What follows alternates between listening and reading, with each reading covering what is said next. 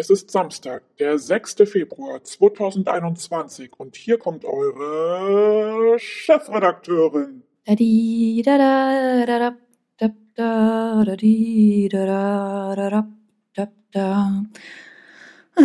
Weißt du, dass ich dieses Jahr hätte ein Kleid von Valentino aussuchen dürfen? Ich glaube, die haben sogar schon geschickt. Können wir ja vielleicht mal ein paar Fotos für Instagram machen, aber echt schade.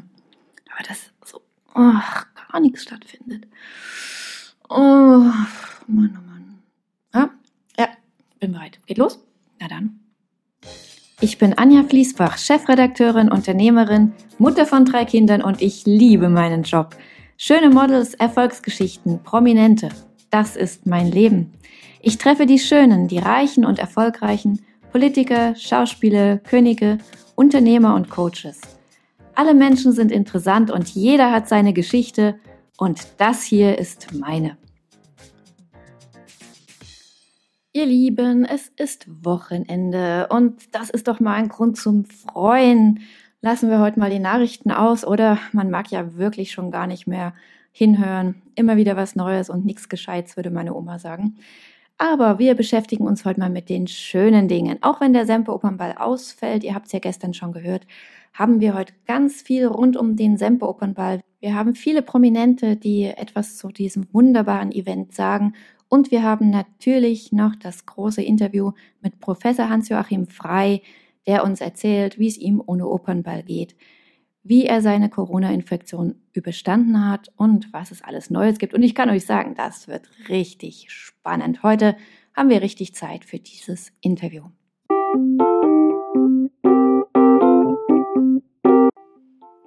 Nun hören wir erstmal, was die Prominenten dieser Welt über diesen wunderbaren Semperopernball zu sagen haben.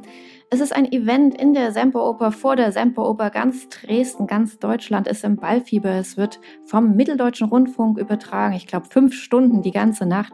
Und es sind Hollywood-Größen da, Politiker. Also wirklich alles, was Rang und Namen hat. Und ihr werdet sicherlich den einen oder anderen erkennen, denn alle sind immer begeistert von diesem wunderbaren Semperopernball. Überwältigend, überwältigend, ganz ehrlich. Musik und Tanzen und Peter Maffay. Einfach alle zuschauen und ein bisschen Spaß haben. Einen wunderbaren Ball. Also die letzten Jahre, die wir hier waren, war das immer fantastisch. Eine rauschende Ballnacht. Die Debütanten und Debütantinnen. Die gesamte Atmosphäre. Ich wollte schon immer gerne mal zum Semper Opernball. Die verschiedenen Künstler. Die fünf Mal, wo ich da war. Spaß, wunderschöne, friedliche, schöne Opernball. Diese Traumwelt, ein Opernball war für mich immer ein, ein großer Wunsch in Dresden und das finde ich wunder, wunderschön. Eigentlich als erstes der Walzer, dann ein Foxtrot, Tango. Alles setzt voraus, dass wir überhaupt Platz zum Tanzen genau. haben. So ein royaler Glanz ist doch toll. Wie ihr gehört habt, sind alle super begeistert. Ich natürlich auch jedes Jahr aufs Neue. Mein Traum ist es ja irgendwann mal mit so einem Prominenten über die Bühne zu kommen beim Einmarsch. Da sind schon diverse überregionale Chefredakteure unterwegs gewesen und irgendwann, ich sag's euch, irgendwann nach so vielen Jahren Arbeit für den Semper Opernball wird es mir wahrscheinlich auch mal vergönnt sein. Wen würde ich mir aussuchen? Mit wem würde ich gerne da mal einmarschieren? Ähm, Jogi Löw, den habe ich ja schon ein paar Mal getroffen, den mag ich ganz gerne. Ich würde auch nehmen Brad Pitt oder George Clooney.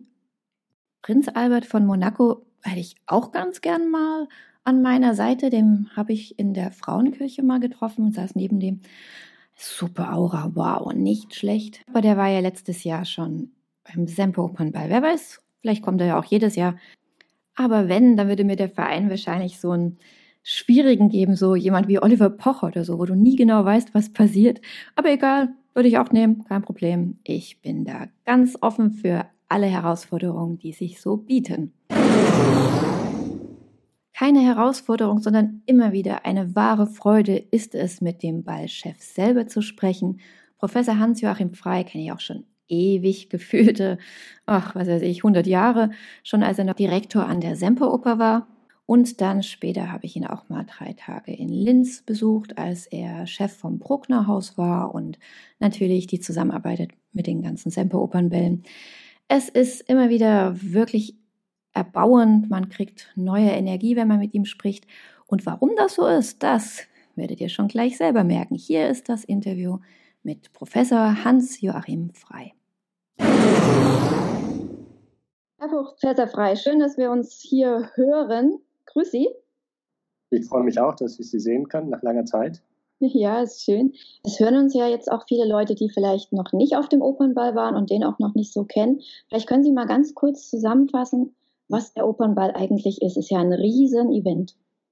Ja, da kommen natürlich viele Sachen zusammen. Der Dresdner Semperopernball hat sich auch ein Alleinstellungsmerkmal der letzten Jahre erarbeitet, weil er sozusagen einerseits mit zweieinhalbtausend Gästen in der Oper stattfindet, aber auf der anderen Seite ja auch mit 15.000 Gästen draußen. Und diese Kombination und dann Fernsehshow, äh, und mit den ganzen Gästen, dem ganzen Klassikprogramm und dem Mitternachtsakt. Das ist eine große Balance. Vielleicht können Sie kurz mal äh, zusammenfassen, wer alles da war und auch erzählen, wer denn Ihre Lieblingsgäste waren.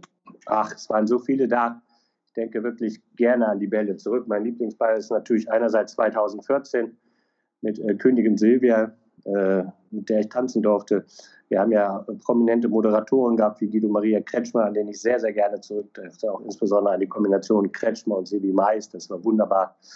Äh, Roland Kaiser hat das in den letzten Jahren toll übernommen. Dann die ganzen Preisträger, die Mitternachtsakte, zweimal Udo Jürgens, der bei uns aufgetreten ist, an den letzten 2014. Danach ist er dann leider ein halbes Jahr später gestorben. Das war tragisch, aber wir hatten wirklich ja in der Schlagerbranche, kann man sagen, von Helena Fische bis äh, Roland Kaiser waren alle da. Und das ist schon was Einmaliges. Und in der prominenten Basis, wenn ich allein an 2019, was noch gar nicht so lange her ist, gerade mal zwei Jahre, äh, dass wir in der ersten Reihe die Gattin von Herrn Steinmeier vom Bühnenbänder hatten, den Prinz Albert von Monaco, John Todd, äh, der große weltweite Motorsportchef der FIA, äh, Ursula von der Leyen, jetzige EU-Kommissarpräsidentin. Also das ist schon eine besondere Konstellation und die Liste ist natürlich lang von denen, die man dann aufzählen könnte. Ist ja auch sehr außergewöhnlich, dass beim Semper-Opernball auch wirklich sich internationale Politik zum Teil hinter der Tanzfläche abspielt. Ja, im Nachhinein, wenn ich heute daran denke, dass es beim Opernball 2019 äh, oben in einer exklusiven Lounge ein großes Hintergrundstreffen Prinz Albert, Ursula von der Leyen, äh, Herr Spahn gab, dann möchte man gerne Mäuschen sein, was da für die Zukunft alles besprochen worden ist. Und Sie sind ja derjenige, der die alle zusammenbringt. Das ist ja schon auch eine Leistung. Haben Sie denn auch vor den Menschen so ein bisschen, manchmal, wenn Sie denken, oh, jetzt kommt Prinz Albert, so einen gewissen Respekt oder Angst oder ist das nicht der Fall? Also auf der einen Seite habe ich natürlich Ehrfurcht vor großen Persönlichkeiten, aber auf der anderen Seite habe ich natürlich auch die Erfahrung gemacht, dass diese äh, Damen und Herren gerne auch mit einem Stück Normalität begegnet werden. Also wenn man sie unterwürfig begegnet, das gefällt ihnen gar nicht, sondern sie wollen eigentlich auf Augenhöhe äh, sozusagen getroffen werden. Und dann fangen sie an, sich zu öffnen und ganz locker zu werden. Das habe ich immer wieder gemerkt, als, als Königin Silvia mit mir getanzt hat oder auch beim legendären Ball vor elf äh, Jahren Wladimir Putin. Wenn man probiert, normal mit denen zu sprechen, kriegt man auch viel zurück. Sie sind ja auch ein sehr guter Gastgeber, sehr charmant. Äh, waren Sie schon immer so oder haben Sie sich das dann im Laufe der Zeit angeeignet? Ach, ursprünglich, bevor ich diesen Opernball gemacht hatte, hatte ich ja mit Bällen an sich gar nichts so Großes zu tun. Und das musste ich mir ein Stück aneignen. Ja, ich bin vom Sternzeichen Zwilling, also ich kommuniziere gerne, ich bin gerne offen und das macht mir auch Spaß und äh, auf die Leute zuzugehen und irgendwo in der Kommunikation die Leute auch zu umarmen und mitzureißen. Ich möchte, dass sie sich wohlfühlen. Und dieses Wohlfühlen und eine ganz große Familie sitzt am Tisch, da ist es die Opernballfamilie. Ja, das, da gebe ich auch sehr viel Gefühl rein und vielleicht spüren Sie diese Authentizität. Sie haben ja einen sehr berühmten Onkel, Armin Müller-Stahl. Ja, den habe ich. Der ist jetzt auch 90 geworden im äh, 18. Dezember. Wir waren auch in intensivem Kontakt. Der war auch krank und ich kann auch allen Gästen hier mitteilen, exklusiv, dass äh, alle haben sich Sorgen gemacht, weil er seinen 90. nicht feiern konnte, weil er im Krankenhaus war, dass es ihm wieder besser geht, dass er zu Hause ist. Wir haben dann um äh, zweiten Weihnachtstag und um Neujahrstag zweimal sehr ausführlich und lange telefoniert. Wir haben ihm auch ein ganz liebes Geburtstagsgeschenk geschenkt, nämlich ein Erinnerungsfotoalbum des Opernballs. Er war nämlich viermal in Dresden beim Semper Opernball und einmal auch beim Dresdner Opernball in St. Petersburg, also fünfmal die schönsten Bilder und Erinnerungen davon haben wir ihm geschickt und das hat ihn sehr äh, berührt. Auch mit 90 Jahren hat er der sehr Anteil genommen und das hat mich sehr gefreut. Beim Semper Opernball waren auch Hollywood-Stars. Ja, wir haben mehrfach das Glück gehabt, äh, dass äh, Catherine Deneuve Roger Moore war da, Sir Christopher Lee. Leider die beiden letzteren, Gott hat sie selig, sind nicht mehr unter uns. Aber auch Gérald Depardieu, Superstar war da. Und viele große Legenden, äh, die bei uns da waren. Ornella Muti, wo wir uns natürlich gefreut haben.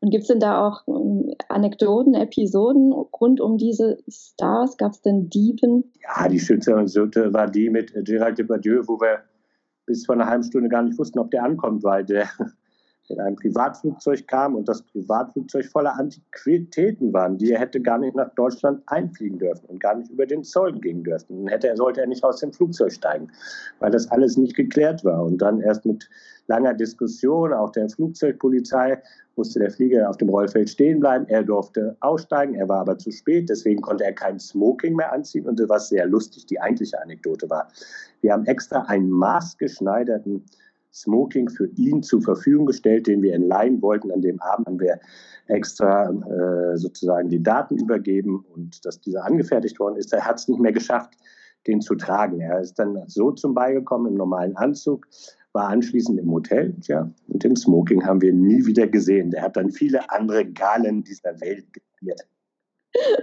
dann können Sie ja, wenn Sie ihn irgendwo sehen, per Foto sagen, ah, da ist er. Ich bin ja zurzeit nicht in Deutschland, ich bin in Sochi, Russland, hier äh, bei meiner anderen äh, Wahlarbeitsstätte. Und ich kriege viel mit, wie der Dresdner Opernball bewertet worden ist. Und ich habe auch gute Nachrichten hier für alle. Nämlich am 4. September wird hoffentlich trotz aller Reisebeschränkungen der zweite Dresdner Opernball in St. Petersburg stattfinden, im weltberühmten Katharinenpalast, exklusiv. Und das wird sehr unterstützt und gewollt, weil man will den Dresdner Opernball haben ganz bewusst nicht den Wiener Opernball. Der Wiener Opernball geht auch durch die Welt. Der hat ja ganz viele Ableger, das muss man wissen, viele Hotels in der Welt. Es gibt in New York einen Wiener Opernball, in Peking einen Wiener Opernball. Man fragt jetzt aber nach dem Spezifikum des Dresdner Opernballs, weil es mit den Dubitanten, mit dem Mixprogramm aus Klassikstars, aber auch diesem Populärprogramm der inszenierten Show sehr schön ist. Und das müssen wir die Leute immer wissen lassen. Der Dresdner Opernball hat da ein Alleinstellungsmerkmal sich in der Welt erobert als ganz spezielle Marke. Und das freut uns natürlich sehr. Sie haben es gerade angesprochen, Sie selber sind ja nicht mehr in Dresden. Erzählen Sie was, äh, was machen Sie denn jetzt ohne Opernball so? Also ich kann erst mal allen Dresden erzählen, dass ich immer noch eine wunderschöne Wohnung habe in Dresden, die mich natürlich viel zu wenig sieht. Äh, ich war allerdings in der ganzen Quarantäne des Lockdowns im Frühjahr und im Sommer da, war ich fünfeinhalb Monate in Dresden. Das hatte ich vorher seit Jahren nicht mehr. Das habe ich auch sehr, sehr genossen. Mir geht es eigentlich gar nicht so schlecht. Das fällt mir natürlich schwer als Kulturschaffender, das zu anderen Kulturschaffenden zu schaffen, weil Russland ist in dieser Form nicht geschlossen. Man reguliert hier anders mit sozialer Distanz, mit Masken. Man hat die über 65-Jährigen weggeschlossen. Äh, die Theater haben alle auf. Äh, sie haben zum Teil mit 30 Prozent Belegung oder mit 50 Prozent Belegung spielen sie hier. Und deswegen bereite ich mein Kulturprogramm vor, meine Festivals. Die haben hier bis zum 15. November gespielt. Wir spielen hier auch wieder ab äh, 2. März. Und ansonsten bereite ich all die anderen nationalen, internationalen Events vor, wie gerade den Dresdner Opernball in St. Petersburg für 4. September. Und ich, wenn ich ich, wenn ich nicht, ich habe zweieinhalb Wochen wunderschön am Beginn des neuen Jahres in Dubai verbracht. Ich habe es gesehen auf Instagram. Jetzt planen wir den ersten Dubai-Ball. Auch dort haben mich viele Gäste gefragt nach dem Dresdner Opernball. Aber sie wollen nicht, dass der Dresdner äh, Opernball in Dubai heißt. Das kann ich auch verstehen. Da sind die Araber stolz. Also es wird den ersten Dubai-Ball geben, aber mit dem ganzen inhaltlichen Vorbild von Dresden und in Kooperation. Und das ist schön, dass solche weltweiten Projekte entstehen. Und das macht mir nach wie vor sehr Spaß. Und deswegen geht es mir persönlich äh, sehr, sehr gut. Das wird einen Dubai-Ball geben. Und wann soll das stattfinden? Am 10. Dezember, Ende des Jahres. Dubai hat die große Expo und feiert 2021 im Dezember 50 Jahre. 50 Jahre Vereinigte Arabische Emirate, Dubai und die Stadt. Man denkt, sie ist schon viel älter. Nein, die ist sehr jung. Und äh, zu diesem Jubiläum hat man sich gewünscht, dass ein erster Dubai-Ball stattfindet. Und wie ist da das Konzept? Ich meine, da muss man ja mit sehr viel Fingerspitzengefühl vorgehen, oder? Dubai ist sehr open, es sind sehr viele amerikanische Akzente in der Stadt. Es wird ein europäisch-arabischer Ball und diese Kombination, wir haben auch schon ein paar arabische Künstler da angefragt, man wird sich draußen treffen. Man kann natürlich 50 Prozent des Balles Open Air machen, was natürlich herrlich ist. Äh, ein wunderschöner Location, ganz in der Nähe des Ozeans. Und äh, dann steht man da draußen, dann geht man zum Essen in eine wunderbar dekorierte Eventhalle, wo dann getanzt wird. Geht man wieder raus, dann geht man später nochmal rein, wenn er umgebaut ist, zum, zum Vergnügen, zur Diskothek. Und dann kann es eine wunderbare Mischung geben. Und es gibt natürlich eine unglaublich tolle Klientel, die auch bereit sind, äh, so einen Ball mitzutragen, das auch zu zahlen. Und das durfte ich hier selber erleben die letzten Wochen. Und deswegen glaube ich, dass es sehr spannend wird. Ich bewundere Sie immer für Ihre Ideen und für Ihre Energie. Und es gibt immer was Neues und immer eine Innovation. Und Sie werden auch nie müde. Woher nehmen Sie denn diese Kraft? Manchmal weiß ich selber nicht. Ich hatte auch übrigens die Krankheit schon.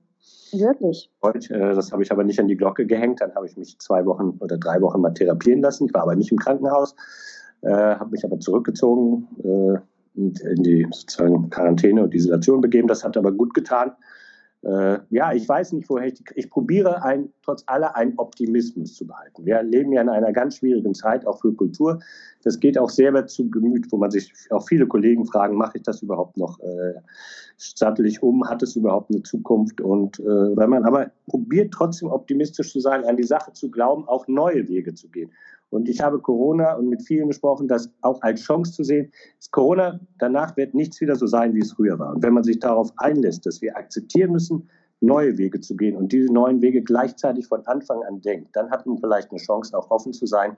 Und diese Neugier, ich denke, es ist eine Neugier, die treibt mich permanent an. Ich wollte Sie eigentlich noch fragen, ob Sie schon geimpft sind, da Russland da ja vorne an ist, aber das brauchen Sie ja dann sozusagen gar nicht. Aber haben Sie keine großen Probleme gehabt? Also Krankenhaus waren Sie nicht? Nein, aber ich hatte natürlich die Möglichkeit, auch hier in diesem Land, äh, da kamen Ärzte zu mir äh, eine Woche nach Hause, da habe ich jeden Tag Infusionen gemacht und die haben mein Immunsystem äh, massiv stabilisiert und dann war die Sache auch schon wieder ausgestanden und äh, das ging dann relativ schnell. Okay, wie ist denn allgemein die Lage in Russland? Man hört ja hier, dass es doch ein bisschen turbulent ist. Merken Sie davon was? Also im täglichen Leben merke ich, merke ich nichts davon. Eine unterschiedliche Situation in Moskau geben oder in St. Petersburg. Äh, Sochi ist hier natürlich nochmal anders. Hier im Schwarzen Meer ist ein Touristenort, wo den Leuten es gut gehen will. Es wird über alles, was auch in den westlichen Medien ist, hier lieber als vorher diskutiert.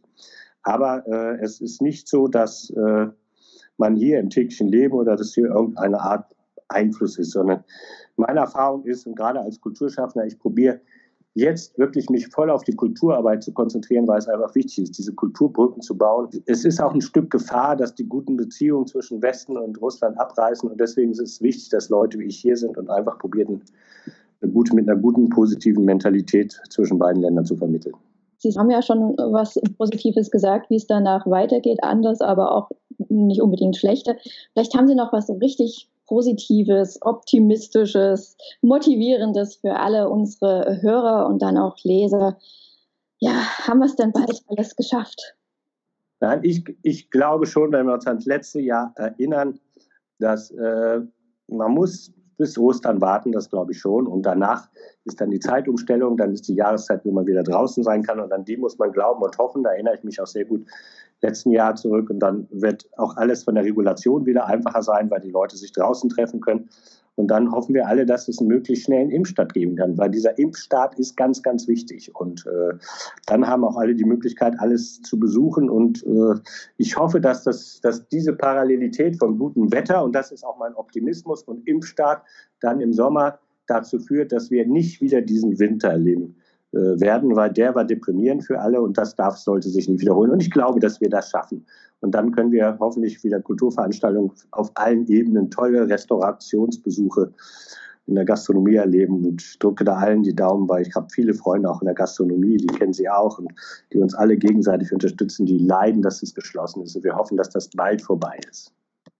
In diesem Sinne vielen Dank und weiterhin gute Gesundheit und viel Alles Gute, Ihnen auch. Alles Liebe, ja? Hat mich gefreut.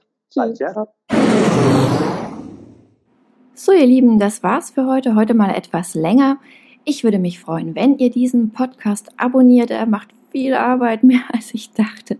Und es wäre natürlich ganz besonders schön, wenn ihr dann dran bleibt, abonniert und euch die Folgen anhört. Nächste Woche erwartet uns hier Olaf Schubert unter anderem das große Erinnerungsinterview mit Udo Walz anderthalb Stunden. Ich sage euch, das wird ein wirklich sehr intensives Interview, gerade jetzt, weil er ja nicht mehr bei uns ist, wirkt das alles nochmal sehr hellseherisch und sehr tiefgehend und emotional. Es war wirklich ein, ein wunderbares Interview. Ihr wisst ja, Udo Walz, ähm, wir haben sehr viel gemeinsam gemacht. Wir sind über Jahre, ja, ich würde schon fast sagen, befreundet gewesen und er hat mir viel geholfen. Ich vermisse ihn unglaublich. Das gibt's nächste Woche hier, aber auch ganz spannende Gespräche über die Kardashians zum Beispiel oder auch über ähm, von einem Coach Tipps, wie man klarkommt mit Homeschooling und Homeoffice und ich finde das ja toll. Ich komme super klar. In jeder Krise steckt eine Chance, sonst würde ich, glaube ich, auch gerade diesen Podcast nicht machen. Also ihr seht, versuchen wir das Beste draus zu machen, halten wir durch. Ich bin froh, dass ihr hier seid und wir hören uns. Es wird hier auch ab und zu mal politische Diskussionen geben, da freue ich mich schon drauf. Wahrscheinlich werde ich das mit Live-Stories auf Instagram verbinden. Ich meine, ich habe ja da 37.000 Abonnenten, da freue ich mich auch drüber. Aber ich habe eine Reichweite, Leute, haltet euch fest. Wisst ihr, was ich heute bei Reichweite, von der letzten Woche was drin stand? 1,8 Millionen. Uhu, bald habe ich 2 Millionen Reichweite, irre. Mann, da muss man ganz schön viele Zeitungen dafür drucken. Ich liebe Instagram, wirklich. Ich finde von vielen Älteren oder auch Geschäftsleuten noch wirklich unterschätzt Instagram. Ja, vielleicht werden wir da einfach live, dann könnt ihr mir direkt über Insta Fragen stellen oder euch mit reinschalten. Und dann wird es aber auch hier im Podcast zu hören sein. Bis dahin, ich wünsche euch ein super schönes Wochenende. Geht nicht raus, wenn es glatt ist oder stürmisch oder der Schnee bis oben hin liegt, sondern genießt es einfach und hoffen wir auf bessere Zeiten.